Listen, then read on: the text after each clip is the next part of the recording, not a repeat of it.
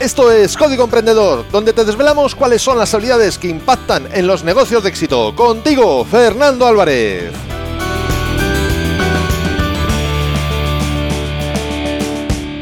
Aquí estamos, un episodio más, una semana más, siempre desde la trinchera, desde donde los emprendedores producen resultados, desde donde tiene lugar la acción. Y nuevamente en este episodio estamos con Jorge, con Jorge Jiménez, que nos va a hablar de este primer vídeo del entrenamiento. En pocas palabras, ¿en qué consiste o de qué tratas en este primer vídeo? No voy a hablar de eso. No voy a hablar de eso, porque una cosa es escucharle en el podcast, decir la introducción, y otra cosa es verla en directo. Bueno, pero te imagino en casa igual, pero claro, imagínate los podcasts que se graban en agosto. En calzoncillos o en pijama, sin camiseta, desde la trinchera, una semana más.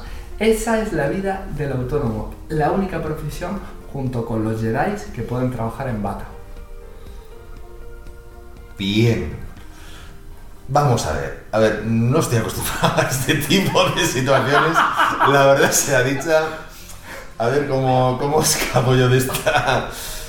A ver, yo me gusta hacer las cosas con humor. Entonces, para mí, el, el emprendimiento, sí, ¿qué me el has emprendimiento se requiere de humor. La acabo de sacar. Sí, no te digo que no, pero que está acostumbrado a grabar en podcast, estamos grabando un vídeo. No, incluso en la y tele, le he pillado, pero- y le he pillado completamente a pie cambiado. Pero, Pero- yo soy total, hereje entusiasmado. No, aquel no, que iba en contra de lo establecido. No, no, a ver, hay una cosa importante, fíjate, y esto, ahí ya sí engancho, ya, ya sí, bien, bien, vale, ok, ahí engancho. Hay una cosa que es muy importante en todo emprendimiento, y es que, primero, tienes que ser tú mismo, Mm. aquí has sido tú mismo, está claro, yo también he sido yo mismo porque me he quedado fuera de juego, y eso lo tienes que llevar, en mi opinión, hasta el último extremo, porque eso define quién eres, define tu marca personal y define lo que espera tu audiencia de ti, y cuando digo hasta el último extremo quiero decir que pues con naturalidad. Es decir, como tú has saltado la broma y como yo me he quedado en blanco porque, porque así soy yo. Es decir, no, no soy ese. No puedo jugar a ser tú porque tú eres tú y yo soy yo. Pero eso es lo importante. Y eso, en cualquiera de los casos, creo que también es clave de llevarlo a todos los niveles cuando estás ejecutando un trabajo. Mm, Cuando eres profesional y además se percibe una autenticidad, hay una mayor generación de confianza. Yo tengo un amigo, Kevin Albert, que dice que hoy, hoy, hoy no se ha dado caso, pero yo habitualmente llevo camisas de flores, hawaianas, muy horteras. Y un día me dijo, mira, tú tienes que ser muy bueno en lo tuyo, porque es que si no, no podrías permitirte ser tan hortera vistiendo. Y dije, ok, entonces son formas de verlo. Es como el color rojo, que no todo el mundo se atreve a llevarlo. Ahora, cuando alguien lo lleva, evidentemente tiene que estar muy seguro de uno mismo. Bueno, quien dice rojo dice otro tipo de colores, ¿no? Mm. Pero efectivamente, bueno, yo no voy a enterar en si es sortera o no, pero hay que tener un par de narices para llevar las camisas que llevas. Que en Hawái te mimetizaría seguro que con el ambiente, pero fuera de Hawái no es muy normal. No es el cante. Sí. el cante. Entonces te preguntaba si te viene bien responderlo en este momento, exactamente en el vídeo 1, en pocas palabras, de qué cosas nos, nos cuentas en este vídeo 1. De habilidad financiera, echar números. Los números son nuestros amigos, porque es aquel amigo que con suavidad y a la par que con determinación nos dice la verdad. Lo que está pasando o lo que debería estar pasando en tu vida o en este caso en tu negocio. Y además bajo el prisma de la venta de alto valor, haciendo la metáfora de las naranjas y los melones. El dinero es energía y tu proyecto es un generador de energía.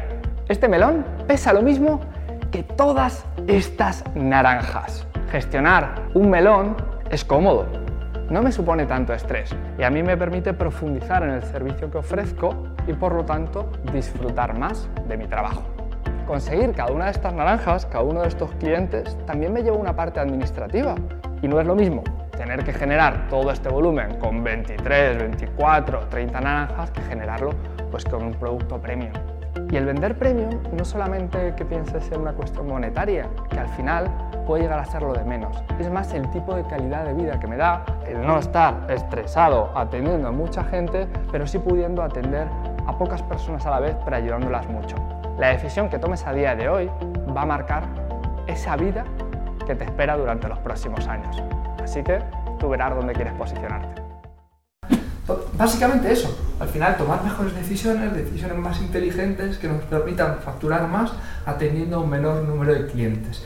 Ya sea porque ejecutamos propuestas premium o porque también el formato de las naranjas le damos una vuelta para que en un menor lapso de tiempo podamos generar una mayor facturación, como es a veces el dar servicios grupales, la formación presencial, o sea, acciones que invirtiendo X horas de nuestro tiempo podemos atender a múltiples personas a la vez y alcanzar antes los objetivos financieros, porque emprender es actividad empresarial de marketing y ventas para gente que no sabe de marketing y ventas. Porque si sabes de marketing y ventas, pues tendrás que hacer otro, o sea, tendrás que absorber otros conocimientos. Serán otros retos para ti. Serán otros retos para ti, pero no te creas, ¿eh? que yo conozco muchos licenciados en marketing, les planteo las plantillas de trabajo que yo utilizo y dicen, pues no se me habían ocurrido. No, no, yo he dicho de gente que sepa de marketing y ventas, no he hablado de licenciados. Quiero decir, porque hay una diferencia enorme entre el título y, saber de lo, de lo que hablamos. Pero fíjate, hay una cosa que me parece que es tremenda, a mí me pasa por lo menos, y es el miedo que nos da en saber, o sea, el miedo que nos da enfrentarnos a la verdad. Hmm. Y en este caso voy a, la plantilla del Excel y voy a ver los números. No sé si esto, seguro que a lo mejor a ti no te ha pasado, pero a mí me ha ocurrido y posiblemente a muchas personas que nos están viendo, nos están escuchando, le ha ocurrido también. Y es el hecho de tener que enfrentarte a ver la cuenta del banco. Hmm. De enfrentarte a hacer un Excel sabiendo que a lo mejor lo que te va a mostrar al final ese Excel esta hoja de cálculo, digamos, no es lo que quieres ver. Y yo reconozco que ha habido épocas en mi vida en la que sabía que tenía que entrar a la al banco online para ver cómo estaba la cosa y no querer entrar, porque sabía que no iba a estar. O sea, quiero decir, que la probabilidad de que hubiera habido un ingreso era mínima y la probabilidad de que hubiera habido un cobro, un pago, era muy alta. Entonces, ¿por qué nos pasa esto? El refrán popular, ojos que no ven, corazón que no siente. Pero sabes que está ahí, o sea, sabes que no está la cosa bien. Sí, lo que ocurre es que al final... No tienes la confirmación solamente. Cuando nos proponen una metodología, un trabajo, siempre todo esto tiene un... que es un poco la línea que le vamos a dar a los vídeos, pues, análisis sobre cada una de las publicaciones del training, y es que tiene un intríngulis, tiene una parte psicológica. En particular, el tema del, del miedo a la hora de enfrentarse a los números es la verdad. Entonces, inclusive a la hora de hacer un proceso metodológico, si tú empiezas a escucharme a mí y dices, joder, lo que dice Jorge tiene sentido si lo hago con su método, con su método seguramente tenga más posibilidades de éxito.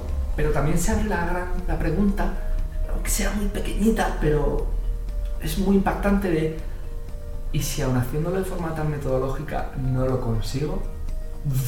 ahí la posibilidad como que te derrumbas, ¿no? Me, me, suele pasar siempre, por ejemplo, en los clientes de mentorías, al mes y medio hay una pequeña crisis y suele venir un poco por ahí.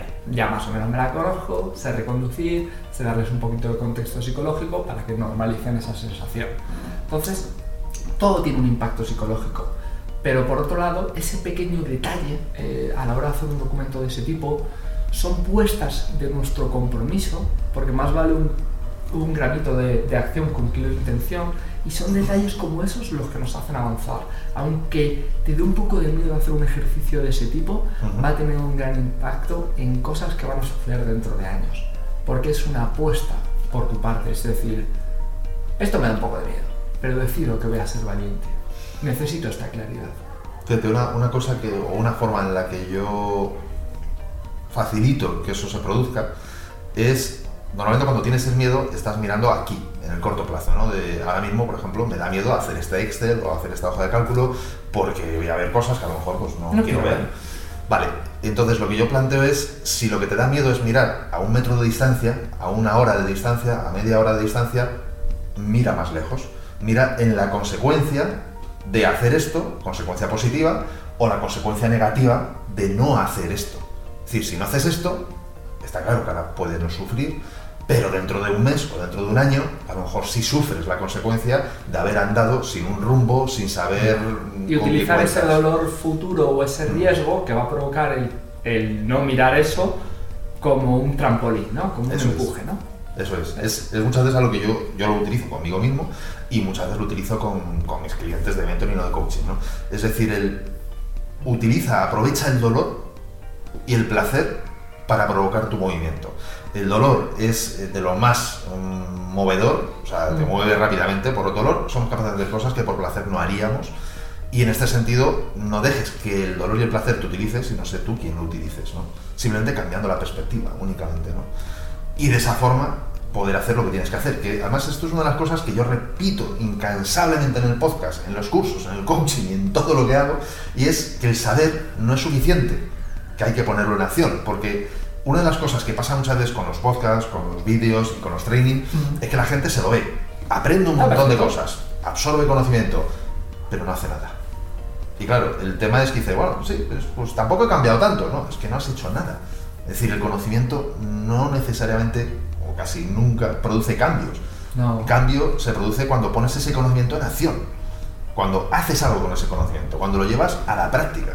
Entonces, en ese sentido, ¿qué dirías a esa persona que está, que ha visto el vídeo, que ha visto el entrenamiento, el vídeo 1, O si todavía no lo ha visto, pero... si no lo ha visto, está a punto de verlo, y que es posible, o esté en ese momento de, bueno, ya lo haré, ya rellenaré esa plantilla, ya en otro momento, es Sí. que hoy no viene bien. ¿Qué le dirías para que no lo deje para mañana? Vale, hay, hay una corriente ahora mismo dentro de Silicon Valley, de empresas muy punteras, que es aplicar la técnica MEC. No sé si te suena. ¿Me suena? ¿Es la de los 5 segundos? No, o es otra. La técnica MEC es, es el... Me parece que esto se dice un acrónimo, ¿no? Cuando una inicial es el inicio de una palabra y entre ellas hacer una palabra, ¿no? MEC, por Ujú. ejemplo, eso es un acrónimo, ¿no? Sí. Pues esto es el acrónimo de un movimiento que significa mueve el culo. Sí, sí, ya sé cuál es. Algo así de sencillo.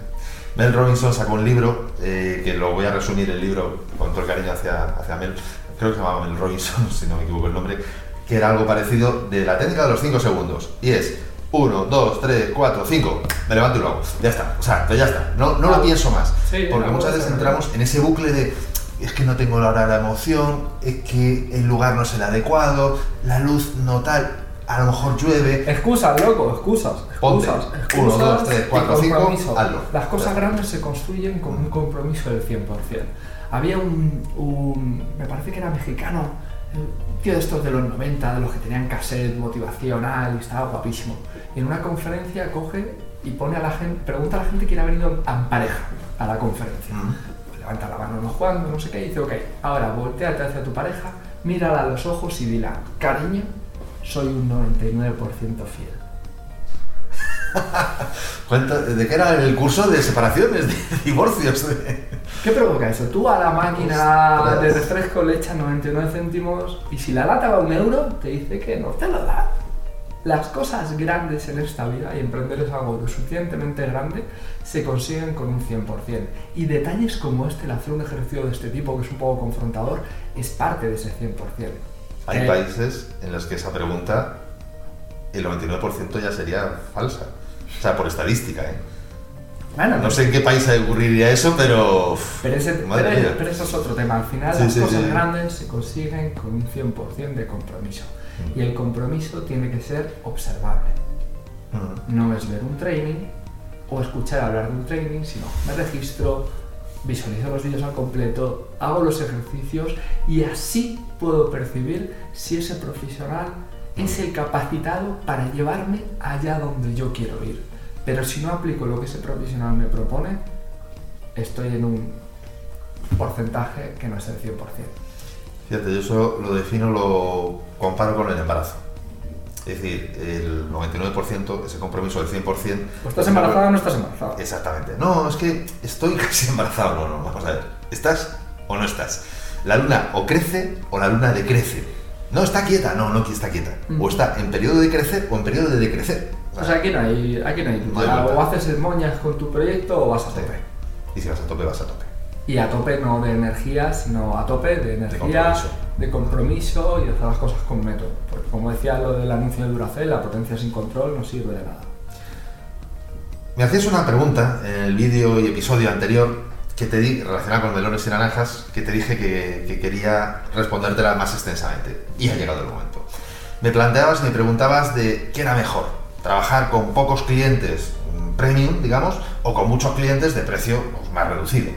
Hombre, Rango bajo, sí. hay una tercera posibilidad y es muchos clientes premium, pero claro, ahí evidentemente hay que redimensionar el negocio y las posibilidades. Si son productos, tal vez pueda ser, si son servicios, o meter muchas más personas para poder Mm. dar esa cantidad de, de servicios premium a muchos clientes o no hay forma. Fíjate, en mis 23 años de, ahora mismo, 23 sí, de trabajar por mi cuenta como empresario, emprendedor, como lo queramos llamar, una cosa que sí aprendí es que todo lo que hagas tienes que hacerlo de forma que puedas reproducirlo a lo grande. Es decir, si tú haces, da igual que sea un servicio o un producto, pero lo haces para tres personas únicamente, no termina siendo un buen negocio. ¿Por qué? Porque mm, al final mm, se te va un cliente y se te ha ido el 30% de la facturación, o no puedes metodificar lo suficiente porque no tienes experiencia suficiente para poder metodificarlo, etcétera, etcétera, etcétera. Si vas a montar ordenadores, asegúrate que a lo mejor hoy no, pero vas a terminar montando más de 100 al día o más de 100 a la semana. Un ordenador al mes no es, no es negocio. Si vas a hacer coaching, si vas a hacer mentoring, si vas a vender naranjas, asegúrate que vas a poder vender cajones y cajones y cajones de naranjas. Depende, porque al final también eso tiene una confrontación psicológica. Y es, yo conozco, por ejemplo, depende de los modelos de negocio. Mi modelo de negocio, si yo quisiese dar servicios premium a muchas personas, tendría que hacer una incorporación de una plantilla grande.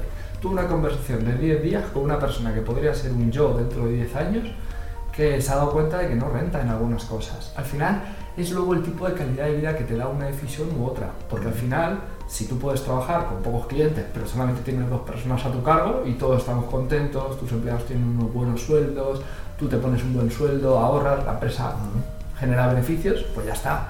A lo mejor meterte en incorporar mucho equipo, ya tu estructura de costes cambia, el posible estrés puede llegar a cambiar, una época, una época de, vacas, de vacas flacas que le puede pasar a cualquiera es muy diferente, depende de tu estructura de costes. Entonces, tiene muchos matices. Es al final el tipo de calidad de vida que te da una decisión u otra. Y no siempre hay que ser el megatop, facturar muchísimo para vivir haciendo lo que nos gusta y vivir bien.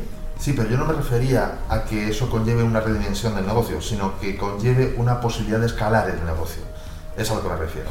Es decir, que si tú vas a vender melones, Lógico, sí, sí, yo ahora estoy haciendo formación online porque mi tiempo no me da la vida ya para atender a clientes de mentoría. Ahí voy. Es decir, que, el negocio tiene que ser escalable. O sea, vivimos en un mundo y en una economía en el que la artesanía está muy bien y yo la defiendo porque creo que tiene cosas muy positivas, pero tiene una serie de problemas también añadidos. Entonces, mm, ese jugar con esa combinación es muy potente. Y luego después, fíjate, hubo una persona que en su momento me dijo, y la verdad que, me gustó. Y es que cuando alguien tiene que valorar y decidir sobre un proyecto de 10.000 euros, por decir una cantidad, pues tiene que estudiarlo, tiene que comparar, tiene que pensarlo. Cuando es algo sobre 5 euros, por decir otra cantidad, mm, es algo que se toma sin la famosa no brain decision, ¿no? Es decir, que la toma sin, sin pensar. Entonces, fíjate, yo creo que hay negocios que son ideales porque saben equilibrar y combinar ambas cosas bien. Otra cosa muy distinta es no puedes empezar con ambas cosas bien combinadas y bien equilibradas. Eh, yo soy de la opinión, como tú bien indicas, de comienza con una, si es premium, para mí es perfecto, y a partir de ahí, luego mira qué otras partes del negocio pueden convertirse en naranjas de forma muy automática, muy automatizable, que facilite incluso como un canal de entrada, que eso se verá en otro vídeo más tarde, pero que facilite como canal de entrada para ciertos clientes que puede que el día de mañana pasen a ser premium. Pero en cualquier caso, eso ya te permite hacer un negocio más escalable, un negocio con una rentabilidad mayor, pero no necesariamente dedicar el, tiempo y, el, digamos, no, dedicar la atención, costes, etcétera, etcétera, de premium a nivel naranja. ¿Por qué? Porque no hay que lo sostenga. Entiendo. El pequeño matiz, al final, este tipo de decisiones se deben de tomar con una información validada y contrastada con la realidad del cliente. Porque que yo bajo mi bola de cristal decía que estos son los productos y servicios que van a ser premium, este es el rango de precios, al final es hacerme pajas mentales. Como decía Steve Blanch, el papá Steve Blanch, hay que salir fuera de la oficina y validar la información. Entonces, por ejemplo, como veremos en el vídeo 2, se debe trabajar con el lienzo de la propuesta de valor para identificar qué necesidades tienen los clientes y ver esos productos que son más automatizables, qué rango de precio que deberían de cubrir, porque si no volvemos a lo de siempre, que es tomar información y hacer cambios en nuestra vida y en nuestro negocio sin información validada. Y te aseguro que cuando te pones en la tesitura de yo todo lo valido, todo lo contrarresto con encuestas, con información, procesos para mejorar. Entonces es un acto también bonito porque es un acto de humildad hacia el cliente, de no lo sé todo y puedes tomar decisiones más inteligentes. Y cubrir, eso sí, pues otro tipo de cosas y luego tener algo automatizables, cosas de gestión del negocio. Pero todo se tiene que basar en viabilidad financiera, claridad financiera, diseñar productos y servicios premium de rango medio pero con información validada y una estrategia de visibilidad y ventas para vender lo que tú necesitas vender. Entonces todo pasa por el lienzo. Yo mi obsesión es el lienzo la propuesta de valor, el lienzo de la propuesta de valor. ¿Que está basado en el modelo Canvas? Es la evolución, el lienzo de modelo de negocio eh, no sirve para nada. O sea, Alessandro Osterwalder, muy bien, muchas gracias por participar, pero realmente su trabajo fue cuando diseñó otra herramienta también de desarrollo visual para trabajar los dos ítems del modelo de negocio que tienen más importancia, que es sobre lo que pivota todo, que es a quién ayudas y qué ayuda ofreces. Eso es lo que lo crea todo, es mamá y papá en un negocio. Y eso se trabaja a través del lienzo de la propuesta de valor, que a su vez está basado en el trabajo que empezó Blanche en los 90 de eh, el desarrollo de clientes. Y toda la gente que dice que le gusta el Lean Startup y todo eso, que ha salido el libro de Eric Ries, que no te cuenta prácticamente nada. Dice, a mí me mola el para las startups, el desarrollo Lean. Mira, cógete el manual del emprendedor. Mira, hasta aquí. No estaba preparado, pero lo tenía ahí en una mesa. Esto esto es la Biblia. Esto es la Biblia de un startupero.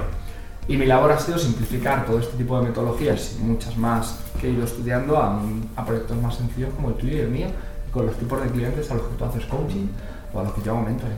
Para los que lo están escuchando y no lo están viendo, que conste que el libro es un pedazo de libro y está repleto por arriba y por el lado de post-it indicando los diferentes apartados, capítulos, etc. Yo no lo he tocado, permíteme, pero me juego el cuello ahora mismo a que está totalmente por dentro, vamos, subrayado, efectivamente, como me imaginaba, en diferentes colores. Claro, porque hay jerarquía de colores. Te lo has leído, te lo has leído. Lo ha estudiado, no solo lo ha leído, lo ha estudiado. Según Steve Blanche, es proporcionalmente eh, relacional como de subrayado y de estropeado este libro, este libro para el éxito de una startup, según, según Steve Blanche, un poco la broma. Si lo tienes subrayado, si está reventado, si está no sé qué, voy a invertir dinero en ti porque vas a lograrlo. Al final es, todo es validar. Es una cosa muy sencilla, que es el hecho de pensar que no, estamos, no somos poseedores de la verdad absoluta. Cosa que cuando somos emprendedores, pero vamos a ver siempre, validar implica como lo de las finanzas, que lo veremos en el siguiente vídeo, de que al final miedo, enfrentarme a la verdad, etcétera, etcétera. Además, eso es un tema que quiero profundizar contigo en el siguiente episodio, el siguiente vídeo, el tema de, de, la posesión de la verdad, ¿no? de que a veces jugamos como un doble juego. Por un lado nos venimos arriba y lo sabemos todo, y por otro lado no somos nadie. Entonces, es un juego un poco raro, un poco absurdo, porque en cualquiera de los casos siempre lo jugamos, o en muchos casos lo jugamos para perder. Tanto cuando nos venimos arriba como cuando nos venimos abajo. ¿Tú qué quieres? Buscamos ¿Tener razón o ganar? No, perdón. No, ser feliz, ¿Ser o feliz tener o tener razón? Pues esto es igual. ¿Tú qué prefieres? ¿Tener razón o tener éxito? Pero nos cuesta tanto elegir eso adecuadamente. Una cosa que no hemos dicho suficientemente tal vez, pero creo que lo hemos, o sea, a ver, lo hemos puesto, pero no lo hemos dicho, y como hay también personas que nos están escuchando, no nos están viendo, donde puedes acceder a este vídeo 1, si todavía no has accedido, si todavía no lo has hecho, de este training. Y es en desde la trinchera.com barra melones. El porqué de barra melones, lógicamente, si has escuchado el episodio, ya lo sabes, melones y naranjas. Y si no, ¿qué estás haciendo? Escuchando esta parte del episodio y todavía no rebobina, da para atrás y escúchalo entero para entender por qué es desde la trinchera.com barra melones. En el siguiente episodio vamos a profundizar más y precisamente, como mencionaba antes Jorge, de la propuesta de valor. Te esperamos en el siguiente episodio, no te lo pierdas. Chao. Chao. Y esto ha sido todo por hoy. Nos escuchamos en el próximo episodio, donde aprenderemos más sobre las habilidades que impactan en tu negocio. Y acuérdate disfrutar, a no ser que tengas otros planes. ¡Hasta pronto!